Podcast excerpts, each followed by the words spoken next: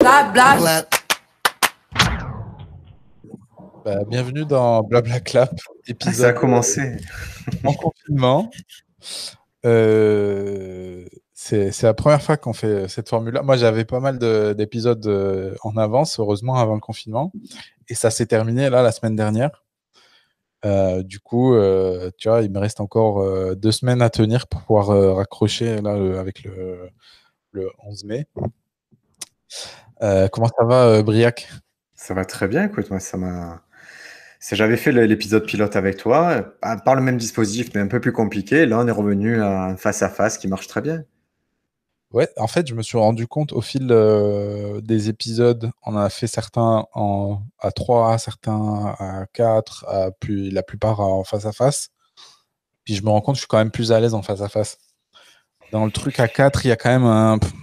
Je pense que ça peut marcher, mais avec des gens qui se connaissent vraiment bien, où tu sais, tu as une, dynamique de groupe, ou euh, je sais pas, tu as des private jokes, un peu comme le, le podcast de Kevin Hart, là où tu il est avec ses potes et il discute, euh, il se vanne, etc. J'aime bien cette ambiance-là.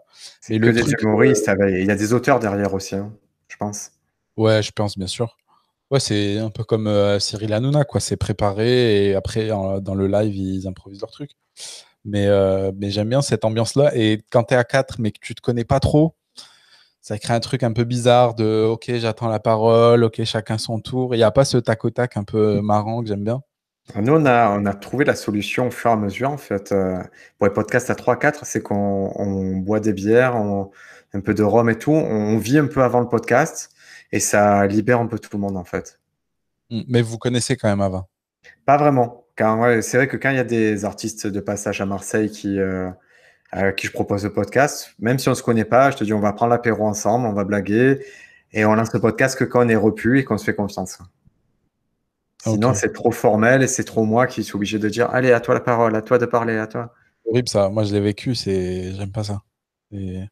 T'es forcément.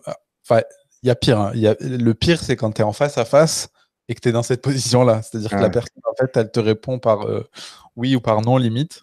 Et en fait, tu as l'impression que c'est toi qui, qui, qui donne les questions et les réponses, quoi, tu vois. C'est un peu. euh, Ah, Ce qui n'est pas le meilleur exercice. hein. Ce qui est vraiment dans un podcast euh, conversationnel, c'est toi qui fais tout. C'est c'est pas le but de tirer la couverture à soi. Et c'est vrai qu'il y en a qui, euh, même quand tu leur tends la main, ils n'arrivent pas à, à prendre la parole. quoi. Ça. Après, c'est pas forcément de leur faute. Des fois, il y a plein de, il y a tout un contexte euh, autour, tu vois. Et je me mets dedans aussi. hein. Des fois, tu n'arrives pas forcément à mettre à l'aise la personne, mais, euh, mais ouais, c'est, c'est, compliqué. Puis surtout, à la fin, tu es fatigué. Quand tu as dû faire les questions et les réponses au bout d'une heure, là, t'es. pff. Ouais, et puis tu es le. Tu sais, moi, ce que j'aime, c'est le ping-pong, c'est réfléchir avec l'autre, mais quand c'est toi qui dois faire euh, la réflexion aller-retour. C'est dur d'être son propre contradicteur, de nuancer son propos. Moi, j'aime bien aller dans un sens. Bon, si quelqu'un dit le contraire, on va discuter, mais si c'est moi qui dois faire les deux, ça me tue. Ah ouais, bah, c'est ça. Quand la personne, en fait, elle est d'accord avec toi à chaque, euh, chaque euh, sujet que tu lances, tu dis, ah ouais, c'est vrai, grave. Ah, ok, cool. Bon, euh, ouais, c'est compliqué. Bon, sinon, comment ça se passe, toi, le, le confinement Moi, j'ai, je viens de confinement en particulier, c'est déjà, j'ai la chance d'avoir un grand appartement. Donc, euh, je, je subis pas le truc où je suis, on est toujours, on est tous les uns sur les autres. Si j'ai pas envie de voir ma femme, ben, je vois pas ma femme. Chacun a un bureau, mon fils, il a sa chambre, chacun fait ce qu'il veut. Euh, ce qui a été vraiment le dur, ben, c'est le petit, c'est le fait de, ben, de faire l'école du petit, tout ça. Ça a été dur et à la fois salvateur, parce ça, nous a mis dans un rythme où, voilà, on n'a pas pu se relâcher, on n'a pas pu faire des 6 heures de Netflix. Tu es, ta journée, elle commence par faire l'école au petit, manger, refaire l'école au petit. Moi, je travaille de mon côté et vraiment, je- je- par rapport à tout le monde, je pense que moi, j'ai manqué de temps pendant le confinement. Ouais, J'ai pas pu dégager assez de volume de travail par rapport à ce que j'aime bosser. J'ai pas pu parce que il fallait m'occuper de lui. Il faut, il faut faire les choses, mais bon, c'était. Si tu si avais, admettons que tu avais pas besoin de, de euh, je sais pas, de, de travailler autant, mais que tu avais la possibilité d'avoir ton gosse à la maison tous les jours et de lui faire l'école, tu le ferais du coup?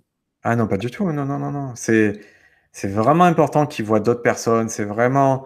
C'est comme un Tamagotchi, tu l'envoies. Tu vois, c'est la même chose. Tu l'envoies à l'école, il apprend des choses, il revient, il est plus fort qu'avant. Et, il apprend pas la même chose à, l'école qu'avec nous.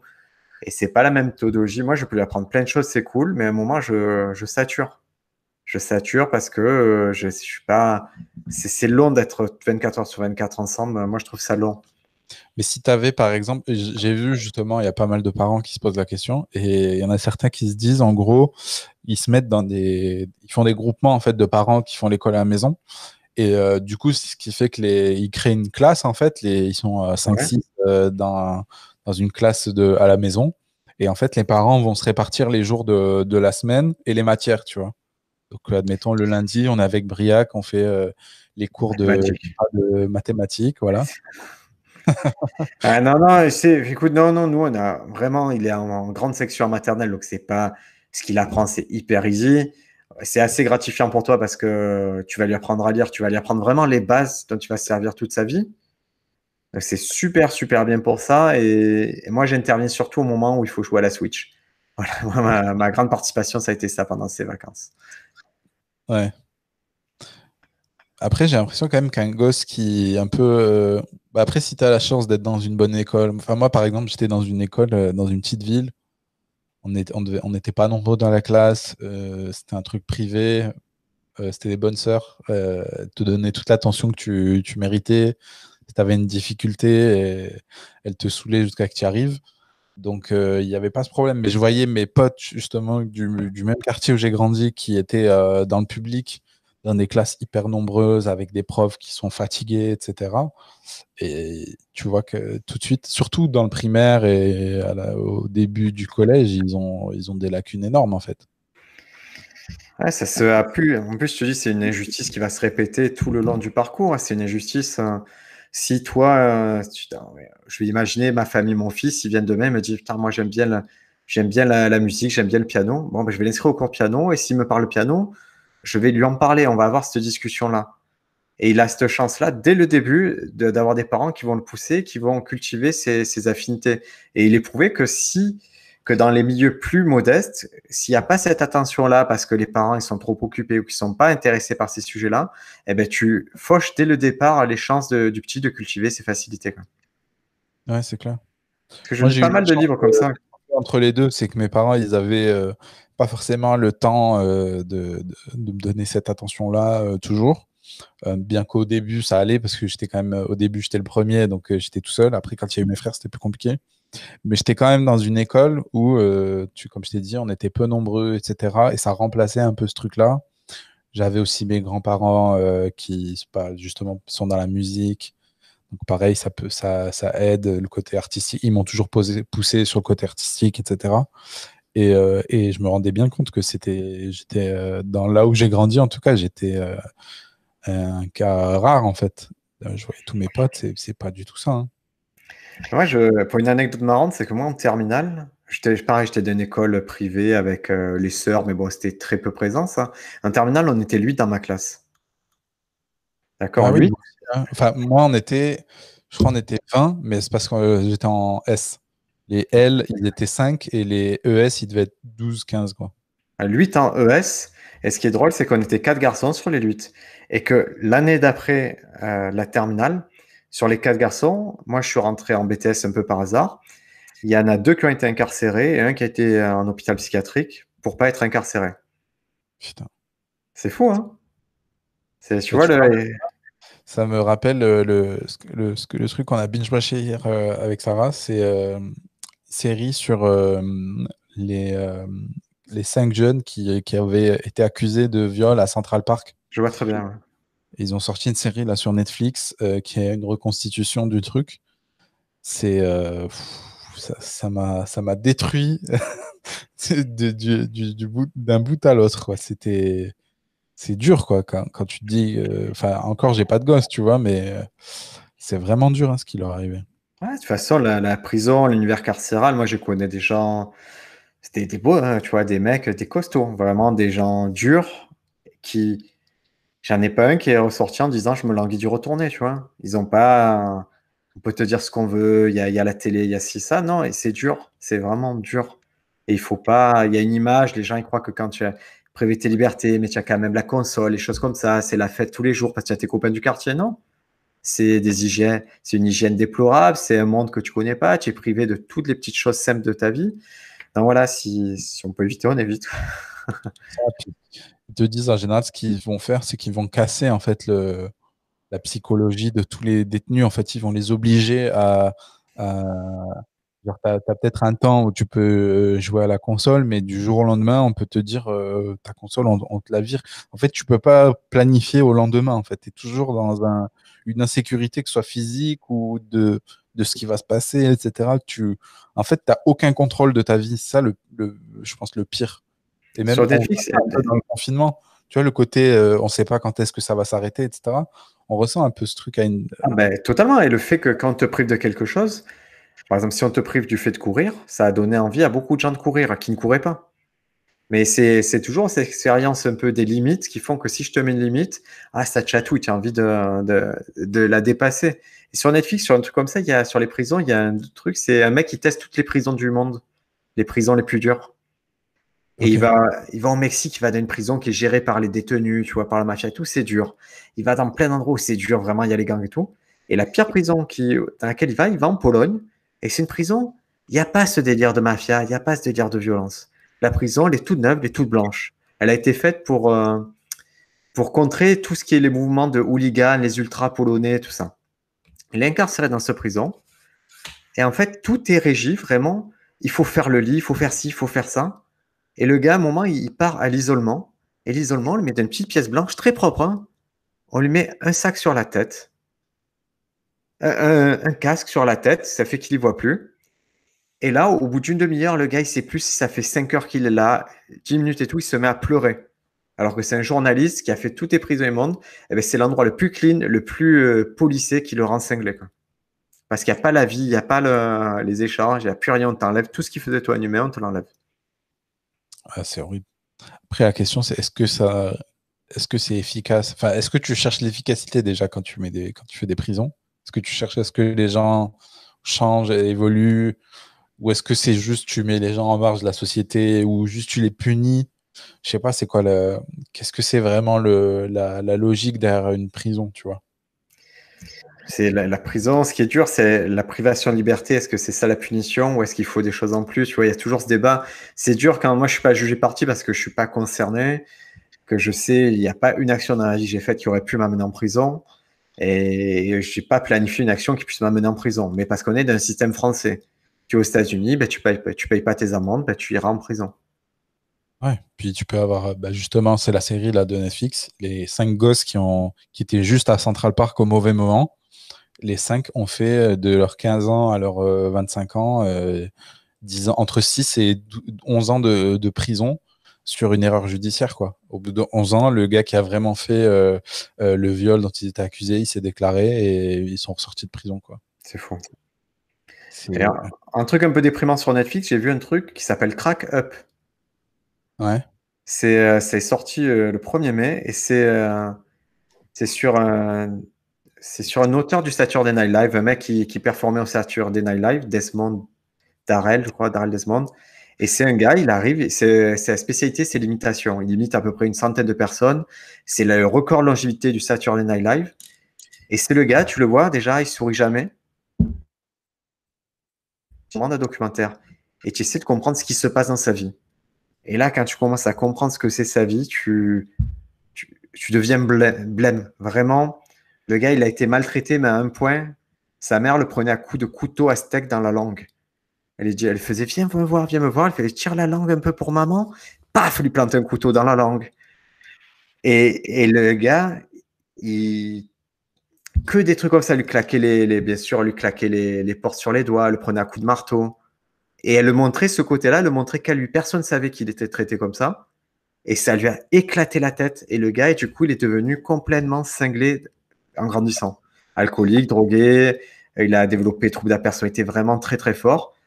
Avec un truc, le seul truc qui où il pensait que ça pouvait satisfaire sa mère, c'est s'il imitait des gens. Et du coup, il est devenu imitateur euh, super fort et c'est ça qui a fait sa renommée au Saturday Night Live. Et là, voilà, ils ont sorti ce documentaire qui est vraiment pas feel good, mais qui ça vaut le coup de le voir.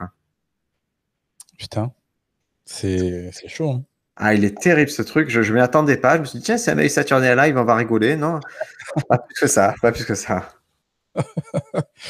Et justement, pour revenir un peu du coup au, stand-up, etc., Euh, du coup, tu t'écris un petit peu là pendant le, confinement ou pas du tout euh? Ouais, ouais, moi j'ai pas eu le. Vraiment, j'ai pas eu. Je sais qu'il y a beaucoup de gens qui ont eu le choc de dire Ah là là, j'arrive pas à écrire, je sais pas quoi faire, ou ce que j'écris, c'est un rapport avec le confinement.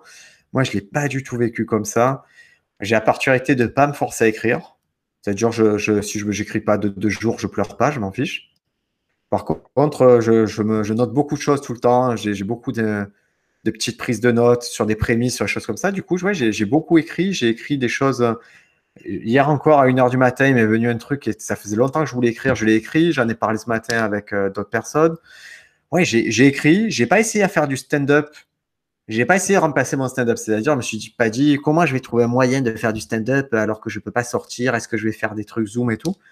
Le seul truc que j'ai fait, c'est une fois par semaine sur Instagram, je fais un petit live où je parle aux gens de mes nouvelles blagues. Comme ça, je vois un peu si ça leur plaît, s'il y a des choses qui accrochent et s'ils peuvent me élargir un peu mes horizons. Donc, le mhm. stand-up, je suis resté super actif. Et je, le, ma seule limite, ça va être la mémoire parce que je n'ai pas beaucoup de mémoire et c'est très dur de tester des choses sur scène parce que je m'en souviens pas forcément. Mais tu notes pas tes trucs? Je note, mais même si je note, il faut le travail de répétition d'apprendre, il est très laborieux chez moi. Ok, d'accord. Je ne sais pas bien le faire, du coup c'est pour ça que je, je, réfléchis beaucoup au sujet avant de les écrire. Comme ça, quand j'ai bien réfléchi, ça devient un peu plus naturel pour moi de les tester sur scène. J'ai vu là, euh, ce week-end, il y a le Barbès qui a lancé justement le Comedy Club en, sur Zoom. J'ai regardé un petit peu la partie euh, open mic, etc. Mais je pourrais tellement pas faire ça. C'est. En fait, poser la question. L'intérêt de faire du stand-up, vraiment, 100% de l'intérêt. Euh, au début, il y avait d'autres intérêts parce que j'essayais de développer une carrière, etc. Là, je m'en fous un peu de tout ça. Le seul intérêt, c'est d'être sur scène devant des gens et de d'avoir ce truc d'adrénaline. Et là, en fait, on t'enlève tout le côté euh, intéressant. Tu es juste là pour, euh, je sais pas, tester des blagues devant une caméra. C'est presque un... Enfin, je sais pas, moi, ça me... je voyais pas du tout l'intérêt en tant que qu'humoriste de faire ça. Mis à part peut-être pour le public, euh, ça peut être cool et tout, mais... on en a débattu hier, puisque avec mon équipe, là, c'était vrai. Déjà, on s'est dit, moi j'aurais dit depuis le début du confinement, n'essayez pas de refaire le schéma qu'on connaît. Ça n'existe plus. Le stand-up tel que vous connaissez n'existe pas. N'essayez pas de refaire. Si vous voulez aller sur quelque chose via les écrans, regardez du côté de la télévision. Parce que l'humour, l'humour en écran, c'est la télévision qui a, qui a, maîtrisé ça et qui, vous pouvez trouver des formats qui marchent bien sur Internet en épousant ça. Donc, n'essayez pas de mélanger deux trucs. Il n'y a pas une émission de télé où c'est des gens sans public qui font des blagues. Ça n'existe pas. Que déjà, c'est voie à l'échec euh, le dispositif. Le Barbès, moi aussi, je me disais, c'est quoi l'intérêt, c'est quoi l'intérêt, jusqu'à ce que je vois eh ben, que le Parisien, par exemple, faisait un article sur le truc. Donc, en tant que lieu qui propose des spectacles, ben, ça te fait euh, de la visibilité, ça te donne de la publicité. Après, le spectacle était ce qu'il était, a priori. Je sais qu'il y a eu beaucoup de. Le coronavirus, le coronavirus, bon, ben, c'est des erreurs d'open micer, hein, à mon sens, mais c'est. Euh, il fallait le faire, quoi. Il fallait essayer. Je, je, trouve, ça, je trouve ça intéressant d'essayer. Maintenant, ça marche pas. Ouais, mais tu as raison, peut-être qu'il faudrait plus faire un, talk show. Euh, un panel show, un vrai panel show avec quelque chose, d'un enjeu, des, un truc à l'anglaise, quoi. Mais, mais essayer de reprendre le code du stand-up pur pour le mettre ça, ça ne marche pas. Bon.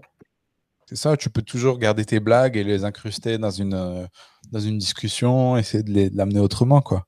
Moi, je regarde beaucoup de, justement de panel show, de même, c'est les shows un peu l'Arsenio Hall où c'est des mecs, euh, justement, trois, trois, quatre mecs autour de, sur les fauteuils qui commencent à blaguer, qui sont, et, tu vois que c'est des beats qui, qui se punch. Euh, je te tends la perche, fais tes blagues à toi, à moi. Ils rigolent, ils sont bons clients. Et là, ça marche. De la même façon, euh, je vais dire, un bon moment de Kian Kojandi, ça reste un format télévision. Il n'a pas cherché à faire autre chose qu'un format télévision.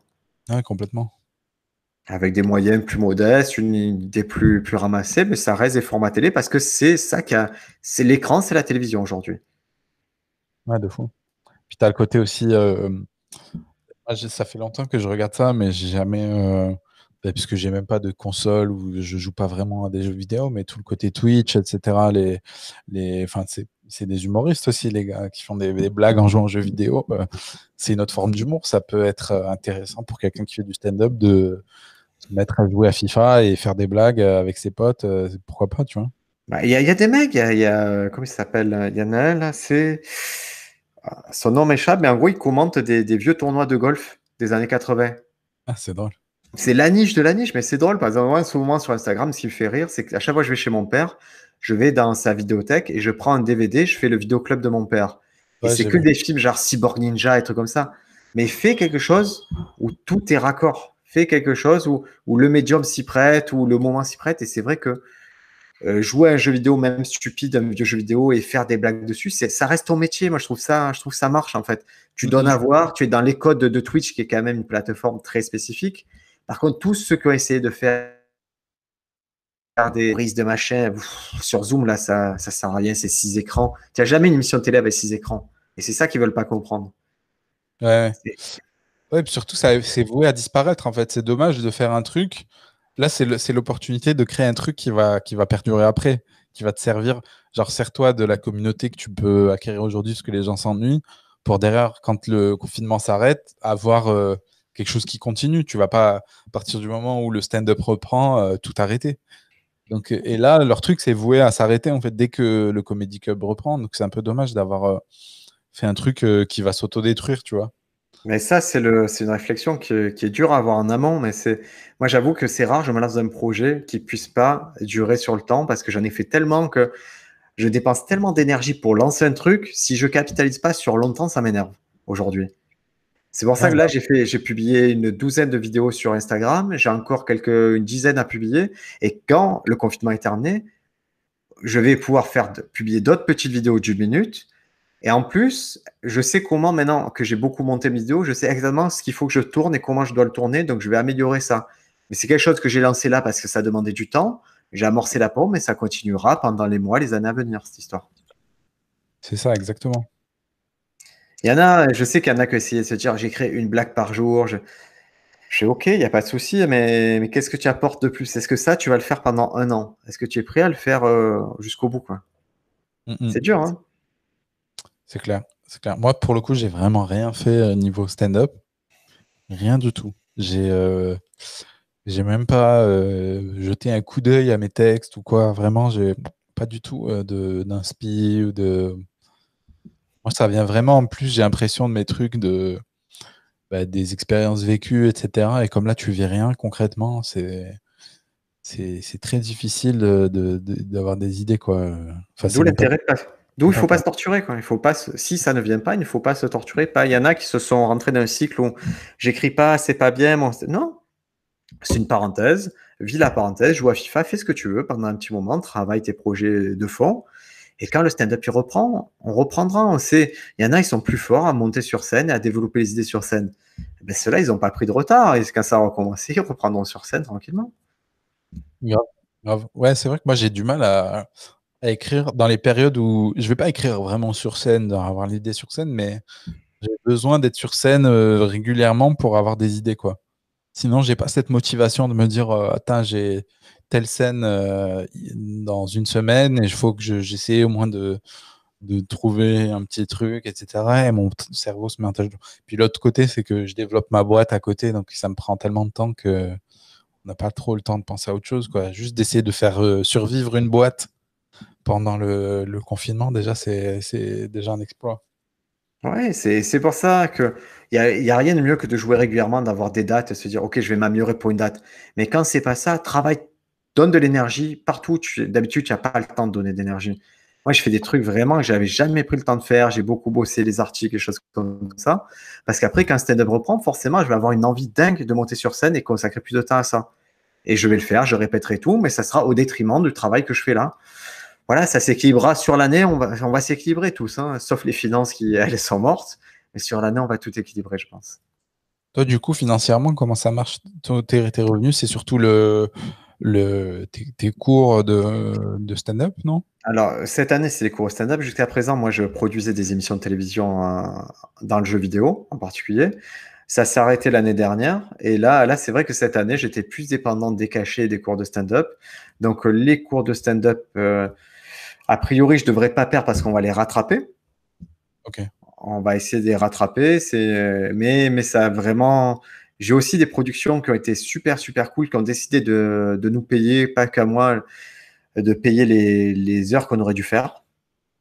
C'est quelques heures, mais parce qu'il y a un processus de, de chômage partiel auquel on avait droit. Donc, ils ont, eux, ça leur coûtait pas grand chose la production, mais ils ont quand même fait l'effort de le faire et vraiment, j'ai apprécié ça. C'est le Fantasy Prod du Fada Comedy Cup qui a fait ça. Et c'est vrai que c'est une bonne surprise de se dire, OK, tu as deux cachets qui arrivent comme ça, sans que tu aies rien demandé. C'est tout à leur honneur. Ah, c'est cool. C'est cool. Et du coup, pas niveau euh, financier, essayer de développer d'autres trucs euh, pendant le confinement pour attraper un peu le truc ou t'es Non, parce que je... juste que ça revienne? Non, j'ai trop. au contraire, j'avais beaucoup de travail, j'ai beaucoup de projets. Euh, qui prennent euh, des mois ou une année à se développer, en particulier d'écriture et tout. Donc j'ai travaillé ces choses-là, mais qui n'ont pas de récompense financière immédiate. Donc euh, de la même façon, euh, j'ai fonctionné un peu à l'envers pendant le confinement par rapport aux cours par correspondance. Au lieu de me dire ah là là, il y a plus de gens chez eux, ils vont vouloir plus de cours, donc je vais avoir plus de gens. Je me dis plus de gens chez eux, mais qui, qui se payent déjà des cours, qui font déjà des choses. Donc je vais moi baisser les cours faire 50% de moins, comme ça, les gens qui veulent découvrir ça, ils pourront le faire sans que ça impacte leur euh, revenu. Tu vois, j'ai essayé de ne pas avoir une logique de lucre derrière tout ça, mais une logique plutôt de pédagogie. Euh. Ouais. Voilà, donc les nouveaux élèves ont bénéficié de 50%, et c'était intéressant d'avoir des nouveaux élèves par ce biais-là, qui avaient du temps de cerveau un peu disponible. Trop cool.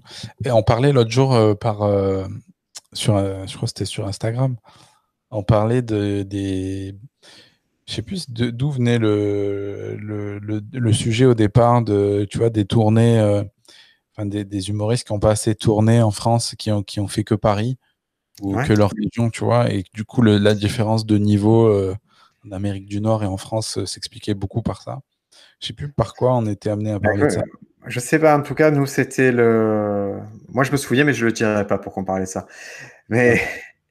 Mais c'est juste, ouais, ouais, c'est un constat que j'ai fait depuis longtemps, c'est le constat du circuit secondaire, c'est-à-dire un circuit où quelqu'un qui est semi-professionnel ou professionnel qui débute, il peut tourner dans différentes villes, dans des endroits, faire des unités de temps qui ne sont pas forcément une heure, qui puissent être un quart d'heure ou une demi-heure, et être rémunéré pour ça, même modestement, mais qui rentrent de l'argent. Aux États-Unis, quand tu, quand tu commences à avoir un peu de bagage, tu vas, tu vas faire sur une soirée d'une heure, toi, tu vas avoir entre 5 et 10 minutes, tu es l'opener, et bien tu vas être payé pour ça. Après, tu as un main night qui va faire 20-25 minutes et l'acte principal, voilà, 30 minutes. Et c'est vraiment hiérarchisé comme ça. Et plus tu vas être fort quand tu auras plusieurs fois 10 minutes, mais on te laissera passer à l'étape d'après où tu as un peu plus et tu es plus payé. Et c'est, c'est dur parce que tu dois voyager, tu prends ta voiture tu vas aller d'état en état, de ville en ville et boucler tes comedy cup comme ça et aller et aller et faire tes preuves. Mais tu développes ton matériel, tu développes ton truc et tu es payé pour ça. C'est-à-dire tu vas vivre très modestement, mais tu vas vivre. De la même façon, euh, Seinfeld, tout le temps, il dit c'est facile pour moi, ça a été facile, j'ai pas connu de difficulté. Mais quand tu lis entre les lignes, il le dit lui-même. Euh, quand tu as 20, 24 euh, ans, que tu as 400 dollars par mois, et qu'il euh, te suffit de deux paires de jeans et, euh, et de la lessive, tu es heureux. quoi. Mm. C'est-à-dire, tu, on te laisse le choix de vivre modestement et d'apprendre ton métier. Ici, il n'y a pas ce choix-là. Généralement, les scènes de peur, ils sont financés par le RSA et le chômage. Ouais. Et c'est dommage. Et c'est bien que ces dispositifs de chômage existent, mais il y a. Moi, je crois que euh, ça serait plus cool si les gens arrivaient à se faire 600-700 euros par le stand-up et qu'on laisse de côté ces aides-là et voilà. Mais écoute, pour l'instant, ce qui va changer, c'est le nombre de comedy clubs, le fait qu'ils ben, payent déjà, ça serait bien, et qu'on change de format. Moi, je suis pour un format en comedy club qui ne soit pas un format égalitaire. C'est-à-dire aujourd'hui, on considère que s'il y a six personnes, elle doit tout faire 10 minutes sur une heure. Ouais, c'est clair. Moi, je crois qu'il faut qu'il y ait trois personnes dans une tête d'affiche. Je te dis, moi, quoi, Charlie Soignon, qui fait ses 30-35 minutes, euh, qui est euh, Adrien Arnoux qui fasse 20 minutes, et euh, Bria qui est inconnu qui fasse 10 minutes ou alors, si tu veux mettre tout le monde à la même échelle, tu prends des gens du même niveau. Tu prends que des grosses têtes et tu fais un gala où tout le monde fait 10 minutes. Ouais, mais c'est un gala, c'est pas ça qu'on veut en Comedy Club. On veut une tête d'affiche. On veut quelqu'un qui puisse drainer du monde et qui va assurer le maximum de spectacle. Quelqu'un qui puisse, euh, sans, qui est entre les deux et quelqu'un qui vraiment est au début, mais qui a vraiment du potentiel, qui va chauffer la salle, faire le travail le plus ingrat de la soirée, prendre un petit billet parce qu'il mérite et moi, j'ai les cas de potes qui ont fait la première partie, par exemple, de Mike Ward euh, au Canada. Ben, tout débutant qu'ils étaient, et à la fin, ils ont un petit billet de 50. Ouais, bah. Ah, mais ce petit billet de 50, C'est vraiment très très intéressant quand tu, quand tu es jeune et que tu débutes. Tu te dis, si j'avais ça, la, la stand-up money, c'est pas beaucoup, mais ça te paye. Ça te permet déjà de, vivre l'après stand-up. C'est-à-dire, s'il faut aller boire un coup, tu n'es pas, pas en train de trembler.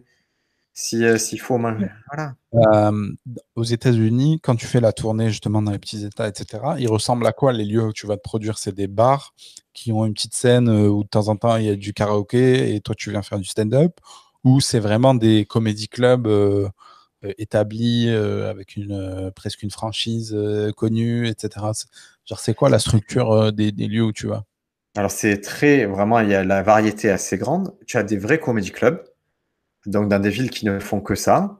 Mais sachant que quand ils font pas comédie club, c'est des bars, hein, mais c'est l'appellation, c'est comédie club.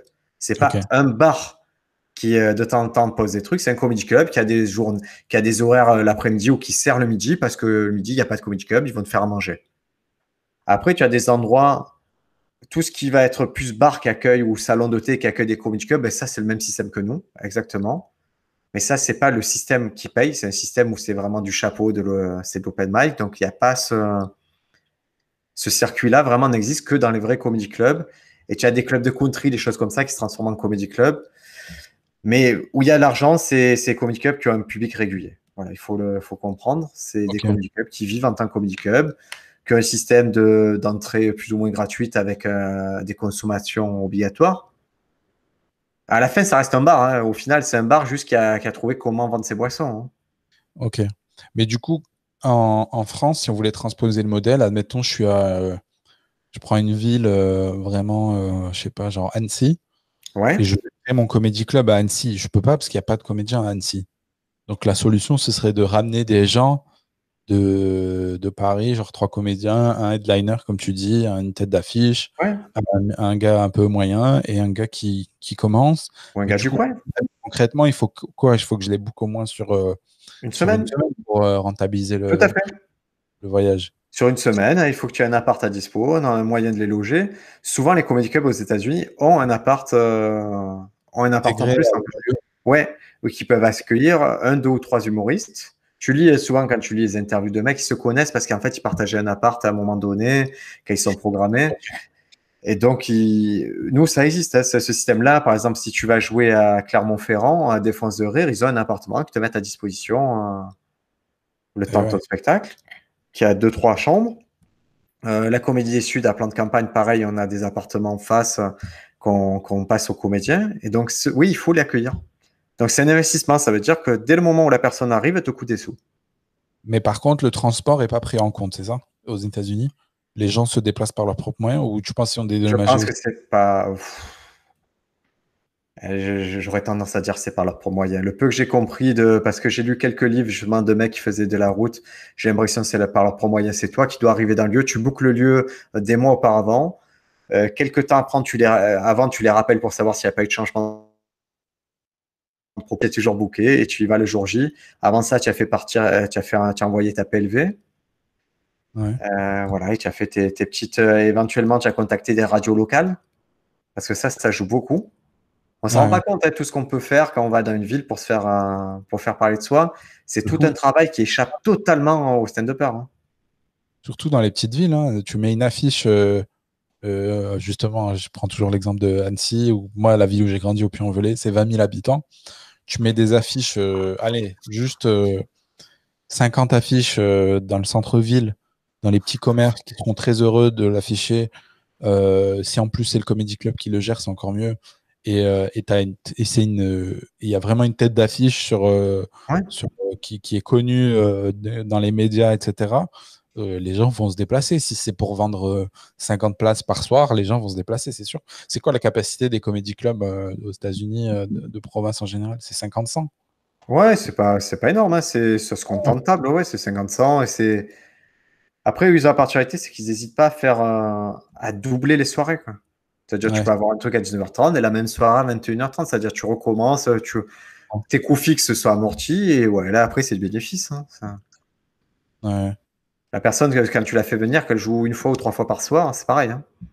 À ton avis, c'est quoi le frein? Pourquoi il n'y a pas des gars, euh, des restaurateurs ou des, euh, des lieux qui aujourd'hui se disent dans des petites villes, on lance notre comédie club, etc. Parce que pour l'instant, les seuls comédie clubs qui sont créés de manière vraiment sérieuse, on va dire, c'est des comédiens qui ont envie de jouer. En fait, c'est pas c'est pas un commerce qui se dit c'est une opportunité financière, tu vois. Mais est-ce que c'est une opportunité financière? C'est ça qu'il faut voir.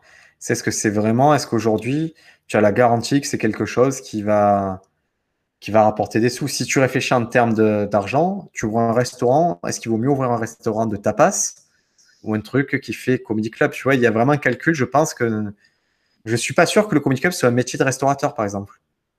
Ok. C'est un métier. C'est un métier de comme un gestionnaire de, théâtre. C'est plus quelqu'un du théâtre qui va gérer un bon comedy club qu'autre chose. Parce que la logique aujourd'hui, si vous voulez gagner des sous d'un comedy club, euh, donner des cours la journée les, les sourds, c'est pas ouvert, vous aurez les cours d'impro, les machins, les si. Et ça, ça va vous ramener une assise financière qui vous permet bah, d'être un peu plus artiste sur la programmation. Ok. Et le, et le côté euh, restauration, etc., c'est presque un, un, petit truc en plus, quoi. C'est pas ce qui va te faire. Euh, je, sais juste que la restauration, c'est une problématique qui est compliquée, quoi. C'est vraiment, c'est tu as quelqu'un en cuisine, quelqu'un au service, tu as des frais, il faut je sais pas. En fait, tant que ça n'a pas été fait, on va avoir du mal à comprendre, en fait. Moi, j'ai vu ce qui se faisait aux États-Unis. Euh, j'ai compris pourquoi ça marchait, entre guillemets. Mais je ne sais pas comment on peut appliquer le, modèle en France, que ce soit le Cellar ou le Gotham Comedy Club. C'est vrai, la soirée, elle était payante. Mais était très, c'était raisonnable, mais c'était quand même 18 dollars. Euh, tu avais le, deux consommations obligatoires. Mais en général, je pense que tout le monde dépasse un peu parce que tu prends un petit truc à manger ou quoi. Et j'ai trouvé que le staff était incroyablement cool. C'est-à-dire, tu as, tu as une personne à l'entrée, tu as les serveurs et les serveuses, tu as un, videur, tu as un barman, mais tout était fait au service des humoristes et c'était vraiment trop bien. Mm, mm, mm. C'est eux le produit central en fait. C'est comme si tu disais, dans mon modèle économique, le produit central, c'est l'humoriste. Qu'est-ce que je fais pour qu'il soit bien, qu'il soit bien vu et bien perçu partout? C'est-à-dire, il faut qu'il soit dans la newsletter, il faut qu'il soit affiché, il faut qu'il soit ça. Ils ont mis les comédiens au centre de leur démarche. De la même façon, si tu es abonné à la newsletter du Gotham, euh, du, euh, du Comedy Cellar, c'est très clair. Le Cellar, on voit toujours le Cellar, l'endroit où il y a Louis et tout, mais vois, ils ont aussi d'autres lieux. Ils ont deux autres lieux qui sont plus modestes. Et pareil, ils doivent les faire vivre. Euh, je crois qu'il y en a c'est le Pussycat, ils doivent le faire vivre avec les open mic, les choses comme ça, mais ils se battent pour faire vivre les comédiens au milieu de tout ça. Alors que nous, on se... la logique, c'est j'ouvre un endroit qui coûte, qui a des frais fixes et j'adapterai le concept pour faire entrer des sous. Non mets le comédien au centre du truc et après on verra. Mais c'est théorique, hein, je, te dis, on n'a pas d'exemple de réussite. Hein. Quand tu vas avoir, euh, je sais pas, un banquier, il faut que tu aies un minimum de, tu vois, de savoir, euh, je sais pas, j'ai 100 places, euh, je vais arriver à remplir au bout de X mois. Ou en tout cas, par exemple, rien que la, seule garantie qu'il faudrait, je pense, pour aider des, des créateurs de lieux comme ça, c'est euh, de les aider à booker des gens en fait. De, parce qu'ils ils, ont même pas les, les, contacts, tu vois. Genre si tu veux booker. C'est leur euh, faute. C'est leur faute. Pourquoi ils étudient pas? Moi, ce que je comprends pas, c'est les mecs qui. Moi, j'en ai eu des mecs qui veulent ouvrir un comedy club. je veux ouvrir un comedy club ou qui rachètent un restaurant, ça va être comedy club. Mais je fais, mais qu'est-ce que tu allais voir à Paris? Est-ce que tu allais voir Jamel comment ça marchait? Est-ce que tu allais voir euh, Madame Sarfati comment ça marchait? Fais ton benchmark. Regarde comment ça marche. Viens, viens, si tu veux. Même, on va on prend un billet, c'est facile, hein, ça coûte 400 euh, euros. C'est pas très cher, on va à New York, on revient. Regarde ce qui se passe. Moi, pareil, là, j'ai un élève qui, lui, il a cette volonté-là, il voudrait ouvrir un lieu. On va à Paris, on va voir Charlie, on va lui parler, on va voir euh, le Madame Sarfati, tu vas tout voir et tu vas essayer de comprendre. Et on va mettre des chiffres. On va dire, mon truc marche si chaque soir, je vends 60 billets à tant de prix que je vends tant de boissons. Et c'est mhm. cette projection-là que tu ah, gens. Je... Tu sais, les, les prods, ce qui est dur, c'est de leur faire accepter aux prods que, que ça va bien se passer. En fait, les relations de confiance avec les prods sont compliquées à établir. Par exemple, euh, c'est, il faut vraiment montrer que toi, tu as la capacité de faire venir des gens, de bien payer la personne, de bien l'accueillir. C'est plusieurs facteurs comme ça qui jouent. C'est pour ça que conquérir des, des, gens un peu en vogue, par exemple, si tu veux, je vais te donner n'importe quoi. Si tu veux Marina Rollman, tu sais que c'est la même production que Jérémy Crédville, que c'est la même production. Donc, si tu en as un, que ça s'est bien passé avec un, que tu as fait tes preuves, tu vas avoir tout le réseau. Mais ça veut dire que si tu l'as, dans ta ville, il n'y a plus personne qui l'a encore. Donc c'est. Comment ça? C'est genre bah, eh, c'est ouais, bah, ils préfèrent travailler avec toi en fait. Donc c'est dur. Hein. C'est vraiment des relations, c'est complexe. Ça reste du commerce, ça, hein. ça reste euh, des problématiques un peu complexes. Mm, mm. Est-ce qu'il n'y a pas moyen de faire un truc, euh, un modèle justement à la française, ou euh, bah, c'est ce qu'on se disait l'autre jour par, par Instagram, c'est de faire un espèce de, de package ou en fait d'essayer d'aider les, les, gens qui ont, qui, qui, ont envie de se lancer dans ce genre de projet en créant peut-être une espèce au moins de cahier des charges, je sais pas, tu vois, un truc, une sorte de label, tu vois, où euh, tu leur expliques concrètement qu'est-ce qu'il faut mettre dedans, euh, qu'est-ce qui va faire en sorte que ton lieu soit euh, un bon lieu pour des comédiens, etc., que toutes, les, toutes les règles, en tout, en tout cas, soient, soient respectées et mises en place pour que tout le monde soit, soit à l'aise, que le public soit à l'aise, que les humoristes soient à l'aise et que toi, tu, tu, tu trouves ton compte. Qu'est-ce que tu as le droit de faire? Qu'est-ce qu'on te déconseille de faire? En tout cas, on, t'interdit de faire si tu veux avoir notre label, entre guillemets. Et à partir du moment où tu as ce label, peut-être que toutes les prods, si tu arrives à fédérer les, les, prods justement dans ce label, bah, vont dire Ok, euh, tous les lieux qui ont ce label, on, est OK pour créer une relation avec vous. quoi. C'est dur parce que déjà, les gens avec qui tu peux parler, eux, ils ont un avis. Et je te dis n'importe quoi, un restaurant un peu en vogue, un truc qui, qui accueille tous les soirs des, des soirées un peu cool et tout. Quand tu vas parler de ça, il fait Ah ouais, mais moi, c'est le mardi où j'ai pas trop de monde, j'aimerais une animation commerciale le mardi. Ok. pour, moi. pour moi, ce serait plus un créateur de. un gars qui veut créer un lieu dédié au stand-up, tu vois. C'est pas. C'est comme tu ah, dis, c'est pas un restaurateur, tu vois. Il aura tellement étudié le truc qu'il sent. Tu vois, c'est dur de faire passer un avis à ces gens-là, en fait. C'est, à mon sens, hein, je souhaite. Nous, on a eu des gars, moi j'ai eu à Marseille en particulier, tu sais, tu as des farfelus. On a eu des gars qui ont ouvert des, gars qui prend un endroit, il a dit ça, c'est le prochain comedy club d'un endroit perdu, mais vraiment perdu, un ancien euh, bar de bikers à striptease très étrange, dans une configuration qui n'allait pas du tout. Et le gars, on m'appelle, ouais, viens faire scène ouverte et tout. Et moi, je laisse vraiment, je, me dis, ils le font, je vais laisser la chance au produit. Et j'y vais, et tout ce que tu pouvais attendre de cet endroit-là, ben, ça, se, ça se passe. C'est-à-dire que tu as la scène, que le mur il est en face de toi, les gens ils sont sur le côté, c'est un cauchemar. Et lui, tu peux pas le sauver en fait. Parce que c'est un amant que tu dois l'aider c'est. Euh, Mais c'est un peu comme une, euh, un système de franchise, tu vois. Par exemple, si tu achètes la franchise. Euh, ah, mais une franchise, c'est pas pareil. Tu vois, tu achètes la franchise McDonald's, bah, il t'impose le terrain, en fait, que tu vas choisir. Moi, je suis pour la franchise. Je suis pour que, par exemple, je sais que Shirley, je pense, c'est une franchise gratuite, Shirley. C'est-à-dire, si tu vas avoir demain le Barbès Comedy Cup, tu dis comment tu as fait tout ça et tout. Je, elle te dit tous les plans financiers et tout, comment tu dois faire et les, euh, elle partage avec toi tout ça, a priori. Euh, et effectivement, je pense que je te dis pourquoi celui qui a le concept le plus fort aujourd'hui, c'est la Madame Sarfati. Ouais. Concept très fort, très osé, euh, tout est raccord. Il y, a, vraiment une idée derrière ça. Eux, ils ont intérêt à franchiser et pas qu'en France.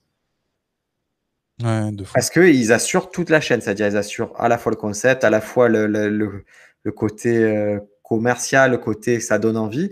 Et surtout, il y a derrière de la production, c'est-à-dire tu, tu, as à peu près l'assurance de la qualité des gens qui viennent. Et ça, c'est les seuls aujourd'hui à pouvoir t'assurer ça. Mm, mm. Le Panam ne peut pas t'assurer la qualité de, de qui a au Panam. Quoi. Ouais, c'est clair. Ouais, donc il faudrait plus un modèle de franchise en fait qu'un modèle de. À mon sens. Ou de truc de. Ben, ceux qui profitent du truc de label, ça va être, je vais te dire, le point virgule le point virgule, ce qu'ils font, des fois, ils font des tournées le point virgule. Ils vont aller voir des, eux, ils vont aller voir des institutionnels, des mairies, des choses comme ça, et leur dire, ah, nous, on peut faire une soirée pour vous, ça coûte, euh, je sais pas, 8000 euros. Ah, mais on est le point virgule.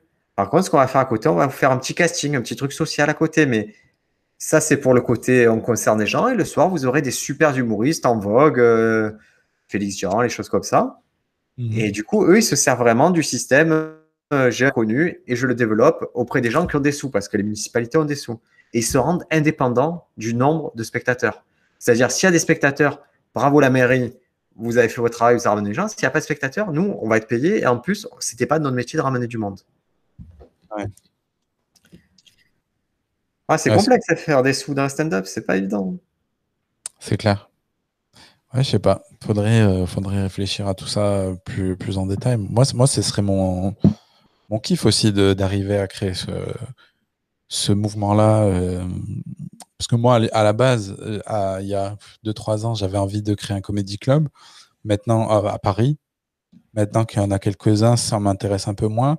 Mais ce truc-là, tu vois, d'arriver à créer une espèce de, de franchise où, euh, où tu as, un modèle et tu le répliques, etc.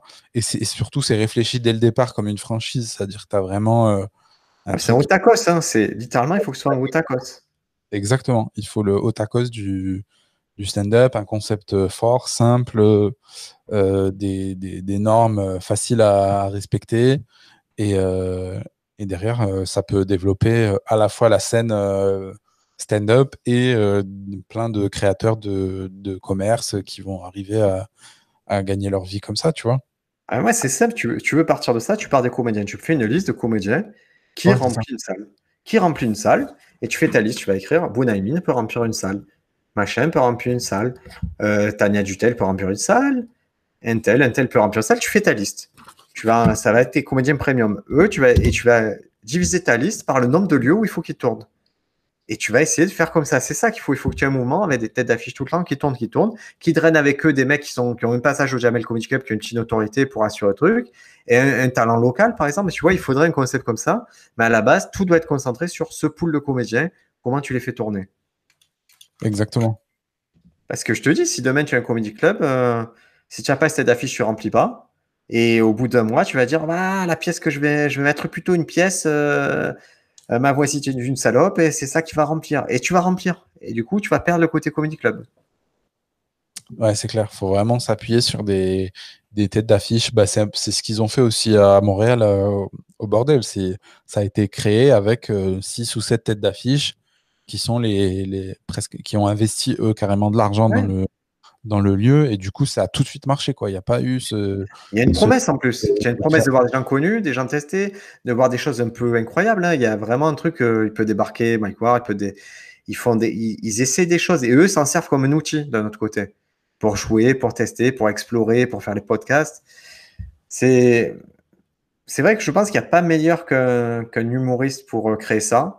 Je pense que le mieux, c'est un humoriste producteur, c'est-à-dire un humoriste qui a déjà dans son escarcelle deux, trois humoristes. euh, C'est pour ça que Farid, dans cette affaire-là, il est, il est bien placé, je trouve.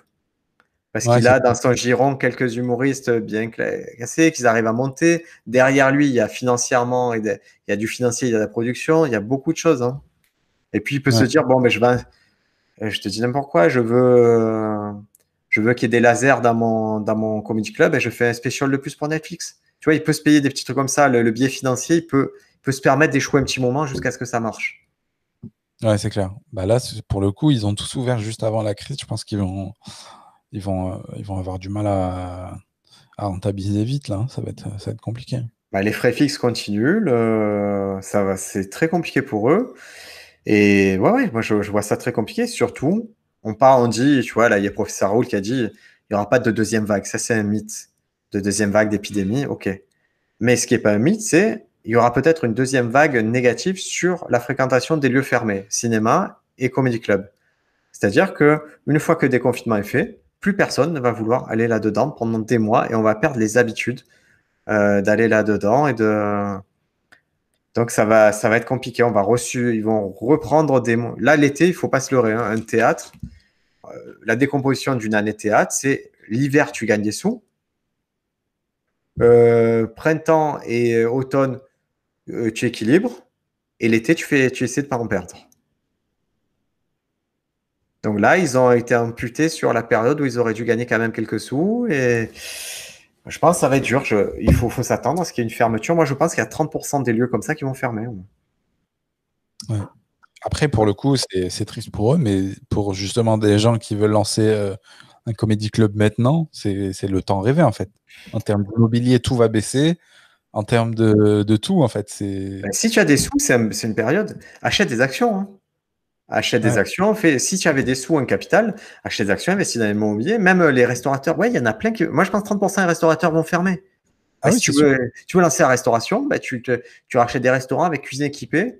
Euh, tu, si tu es vraiment méchant, tu attends qu'ils soient liquidés. C'est-à-dire, tu attends que, que le, que le mandataire liquidateur vienne et dise Bon, ben, je le je rachète pour un euro.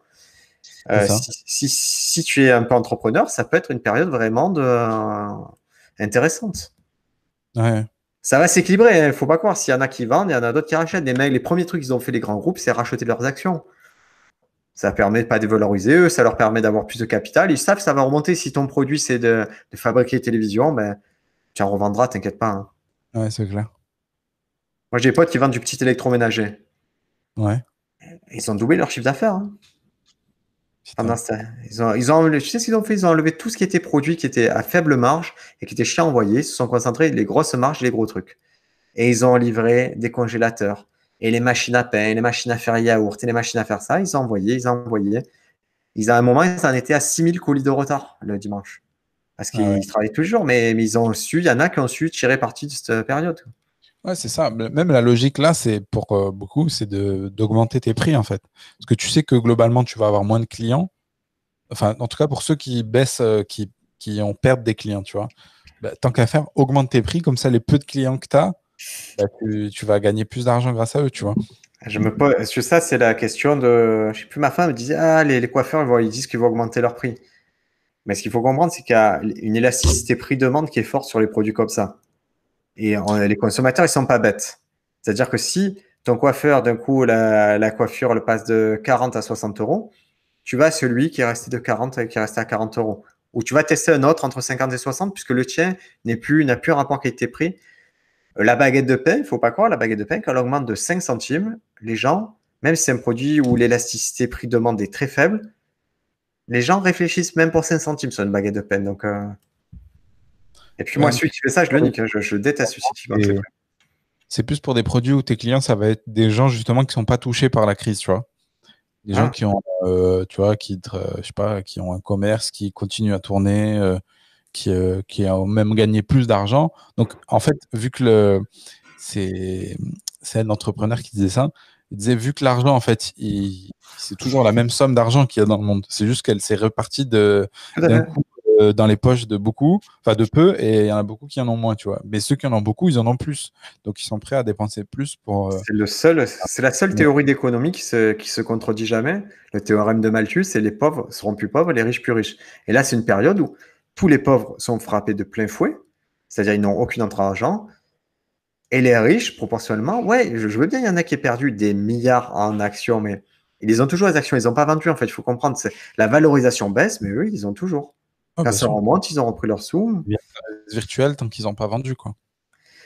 Et voilà, un humour, je te dis, il y a, des... y a, peut-être de l'argent à faire. Je... Moi, je ne sais pas le faire. franchement, je fais partie de ceux, je ne vois pas trop comment le faire. Euh, en tant qu'humoriste sur scène, je sais que c'est très, très dur à faire des sous.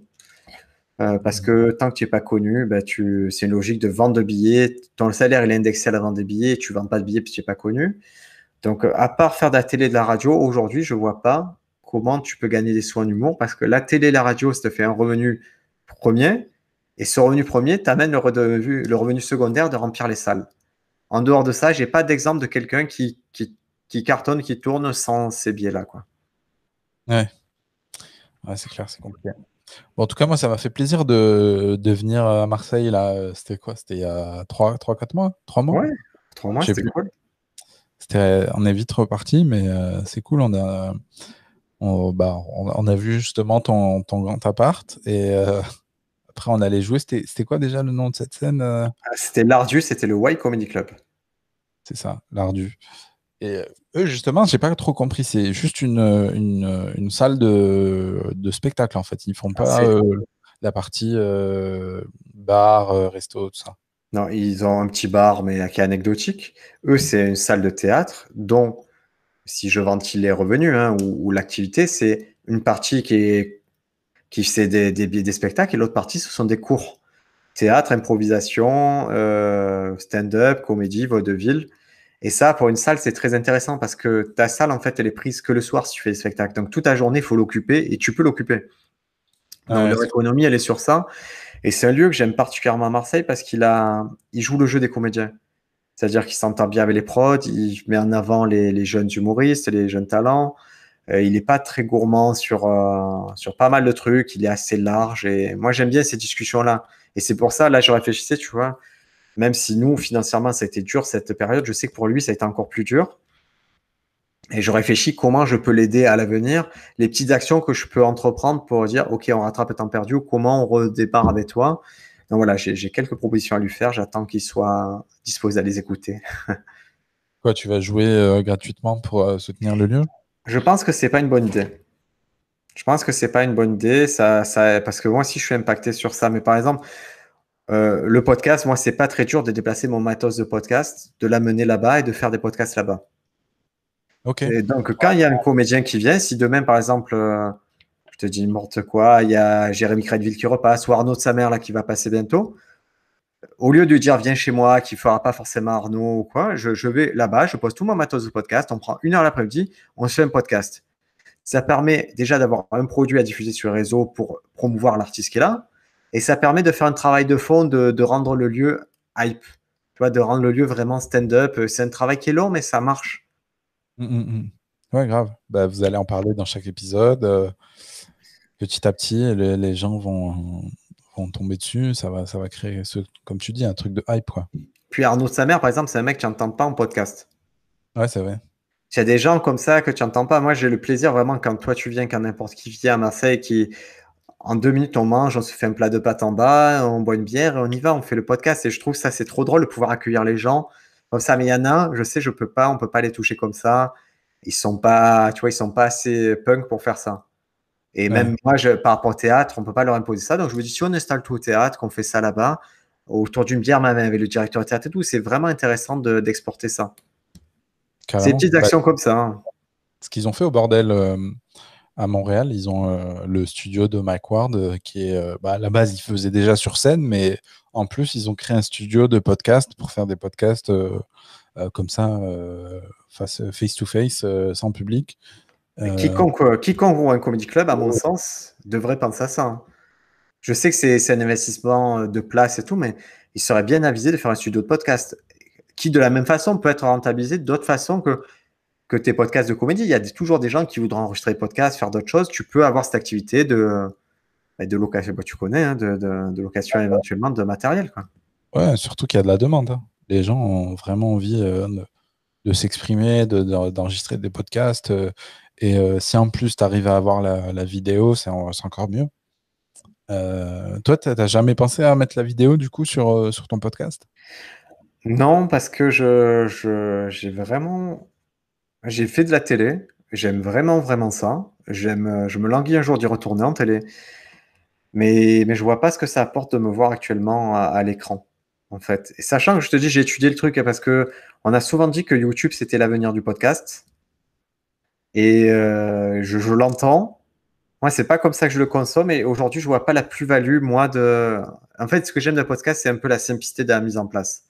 Et dès le moment où il y a la vidéo, je sais que je vais devoir euh, régler une euh, régie vidéo. Ça va compliquer un peu l'affaire. Et je veux que ça reste très, très basique et pouvoir faire les podcasts à distance, pouvoir faire les podcasts en 10 minutes chez moi si j'ai envie. Et si je retourne dans la vidéo, ça sera pour faire peut-être plus quelque chose dans l'esprit de ce que fait euh, Kian, dans le sens une émission un peu plus produite. Ouais, où tu n'as pas toute la. Tout, tout, tout, à gérer toi-même, quoi. Tu as, une équipe avec toi, quoi. Ouais, une équipe et surtout un concept, quelque chose qui dit oui, il y a une plus-value de regarder la vidéo. Aujourd'hui, euh, si tu écoutes euh, un bon moment, je pense que c'est moins cool que si tu le vois. Parce qu'il y a un vrai travail qui est fait. Maintenant, moi, si demain, la seule chose qui aurait une plus-value si je faisais une vidéo avec le podcast, ça serait de pouvoir lancer les extraits, euh, de mettre les, photos, les trucs de film et tout. Et même Joe Rogan, tu vois, il y a l'équipe technique derrière, ils envoient et lui, il n'a pas à se soucier de ça, c'est un enfer sinon. Ouais. Bah, écoute, nous on est en train d'essayer de, mettre en place ça petit à petit. Donc euh, écoute, pourquoi pas à un moment donné euh, venir au studio Majorel et tester tout ça. Ou installer le studio Majorel Marseille. Ouais.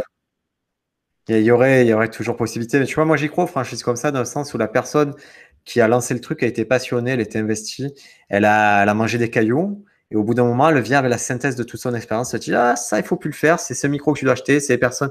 C'est pas ce public-là. Tu penses avoir ce public-là, mais c'est pas celui-ci que tu vas avoir. Et tu vois, ça, c'est toujours intéressant comme expérience. Hein. Ouais, carrément, carrément. Puis surtout, là, on arrive dans un moment où euh, la production euh, vidéo, justement, il y a de plus en plus d'outils pour simplifier tout, en fait, de vraiment de A à Z. Il y a, tous les jours des, nouveaux produits qui sortent, qui coûtent de moins en moins cher, qui, genre, qui arrivent, tu arrives à faire aujourd'hui la qualité d'une émission télé, tu peux la reproduire vraiment pour 10% du prix que, de ce que ça coûte, tu vois. Ouais, mais nous, c'est un peu le principe de ce qu'on a fait en Espagne. Hein. Tu sais, quand je produisais des émissions en Espagne, c'était ce côté, euh, ouais, on sait ce que c'est la télé, on en a fait avec des gros moyens. Maintenant, on pense pouvoir refaire la même chose avec moins à faire des économies comme ça. Et c'est ce qu'on vendait. On travaillait avec Eurosport, tout ça, parce qu'on avait compris, on n'a plus besoin de certaines choses. Mais moi, mais c'est marrant. Là, tu sais, j'ai ce projet de faire jouer 30 comédiens euh, la même soirée. 30 mhm. comédiens qui fassent deux minutes. Et j'ai un mec qui est venu, m'a dit bah, j'ai un petit truc qui s'appelle Black Magic. C'est une, régie qui va permettre de monter quasiment en direct ta vidéo. Et je me suis dit, si lui me la montre en direct, ça m'économise combien de journées avec un monteur? Lui, il me coûte des sous, mais il m'a fait économiser des journées, donc euh, je vais prendre pique. C'est ça. Puis tu peux même, franchement, pour euh, le coup, la régie Blackmagic, c'est ce qu'on utilise aussi. Euh, tu peux même avoir quelqu'un qui sait pas s'en servir, l'utilise et c'est tellement simple. C'est genre vraiment t'appuies sur des, des, boutons pour changer les caméras. Après, ce qui est sympa, c'est plus d'avoir le, le la patte d'un réal qui va savoir à quel moment faire les coupures, etc. éventuellement, si tes caméras sont fixes, après, bah, il, a, il, a, juste ça à faire. Mais si en plus les caméras, il y a des caméramans derrière, bah, les gérer, etc. Mais franchement, c'est pas, c'est pas euh, techniquement, c'est pas très compliqué, quoi. C'est plus un truc de, sensibilité euh, euh, visuelle. C'est presque un, limite un monteur serait meilleur, tu vois, là-dessus, parce que il sait les moments où bien couper, etc. Tu vois. Moi, ce qui a fait, pour avoir réalisé, moi, ce qui fait de moi un réalisateur correct, c'est le temps passé au montage. Ouais, c'est ça. Parce qu'à à force, je comprends ce dont j'ai besoin et ce dont j'ai pas besoin, ce que je vais plus exploiter. De la même façon, maintenant, quand ça m'arrive de faire la petite captation pour tout le monde en vidéo. Une fois que j'ai fait la captation, j'ai compris l'endroit. Euh, la fois d'après, je, modifie, je fais parce que j'ai pas su le temps sur montage. Je sais, ok, je me sers que de ce plan. Il faut que soit ça soit clean et, et j'ai pas besoin du reste de me compliquer. Mais ouais, je te dis, la, vidéo, c'est quelque chose que j'aimerais refaire, mais ça demande une équipe, ça demande de la réflexion. Il faut être un peu, faut du temps. Par exemple, si, tu switch, il y a des logiciels genre OBS, c'est génial, c'est puissant, mais il faut, il faut le kicker, il faut vraiment aller au bout du truc pour l'exploiter totalement. Aujourd'hui, je le fais pour quelques trucs, mais pas pour tout. Quoi. Je peux pas le faire pour toi. Je vais être en paix avec ça. Je veux pas me stresser, en fait. Ouais, as raison. c'est clair que le, podcast, euh, la, grosse force, c'est de pouvoir euh, t'amener euh, un, micro. tu n'es même pas obligé d'avoir plusieurs micros. Enfin, en tout cas, pour démarrer, c'est c'est parfait. Après, la question, je sais pas toi, sur la promo. Après, si tu arrives à avoir euh, petit à petit une, une, audience qui se crée. Mais j'ai l'impression que c'est quand même plus difficile sur de l'audio pur de, de, se créer une, une, communauté, tu vois, de ressortir dans des recherches de gens qui ne te connaissent pas, tu vois, des trucs comme ça. Ben, l'audio, je pense que c'est une niche, c'est-à-dire c'est plus petit que le, que c'est moins consommé que, que la vidéo. Et dans cette niche, nous, on tape dans l'ultra niche des gens qui veulent apprendre au stand-up, par exemple dans le cas de Stand Up France. Donc, c'est vrai que tu as, peu de gens à conquérir, mais malgré ce, les gens, je vois les, les écoutes, je pense qu'il y a encore plein de gens qui, ne connaissent pas le truc et quand ils l'écouteront, pourront être clients de, cette affaire-là.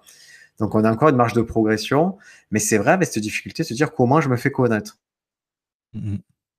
Je me fais connaître, c'est euh, j'écoute beaucoup ce qu'on me dit.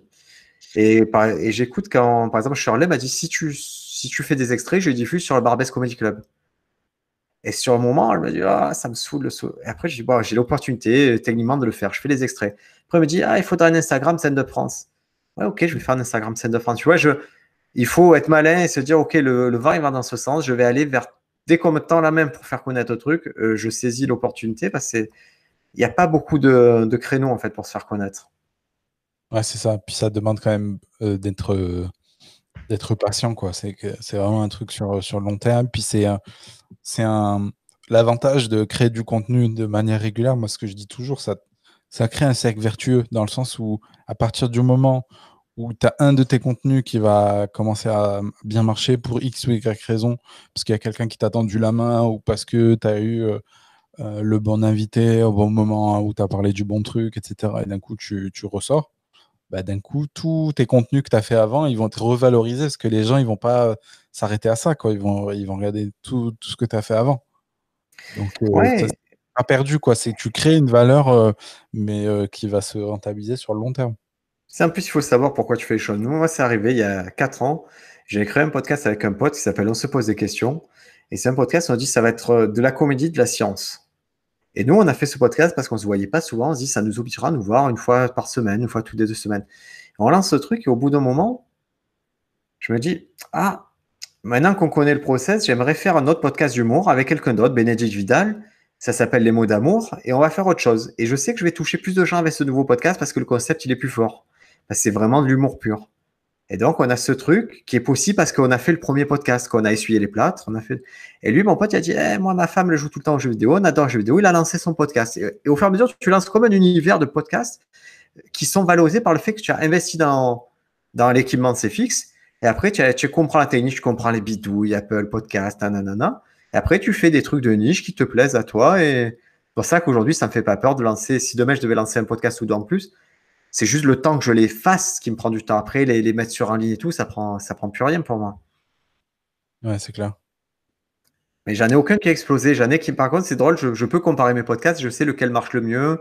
Et les communautés, des fois, elles se mélangent, je passe d'un podcast à l'autre. Et ça, c'est vraiment marrant, par contre.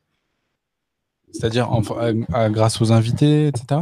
Non, grâce au, au fait, par exemple, si le mec, il aime la science, si je lui dis, ah, j'ai un podcast d'humour qui est autre chose, il va, peut-être, il va être adepte des deux trucs parce qu'il a, il va plus accepter de choses parce que c'est moi, il me fait plus confiance, donc il va accepter de redémarrer un podcast avec moi, une aventure avec moi. Hmm. Ok. Bah écoute, on va, euh, on va terminer euh, le podcast là-dessus. Je sais pas combien de temps. euh, C'est une bonne heure, ça fait une heure qu'on est ensemble. Bah, je, je- je commence à être rodé, alors je dois avoir l'horloge interne qui commence à, être carrée là-dessus. Bah écoute, c'était trop cool de, de t'avoir sur le, sur le podcast. Tu as remarqué, on rigole jamais quasiment, non? On Ouais, fait moi, stand-up, mais hein. ah, tu vois, c'est c'est ça le paradoxe. c'est Méfiez-vous des gens qui rigolent trop à la radio ou à la télé, c'est bizarre. Ouais, bah oui, c'est complètement fake. Moi, ça m'énerve. Ça m'énerve les gens qui, qui se forcent à rigoler, etc. Le truc de bah, Cyril Hanouna, c'est le, c'est le pire exemple là-dessus. Mais non, non. Au moins, quand tu rigoles, là, c'est sincère dans mon podcast. Ouais, d'accord. Allez, merci beaucoup. Bon, à la prochaine.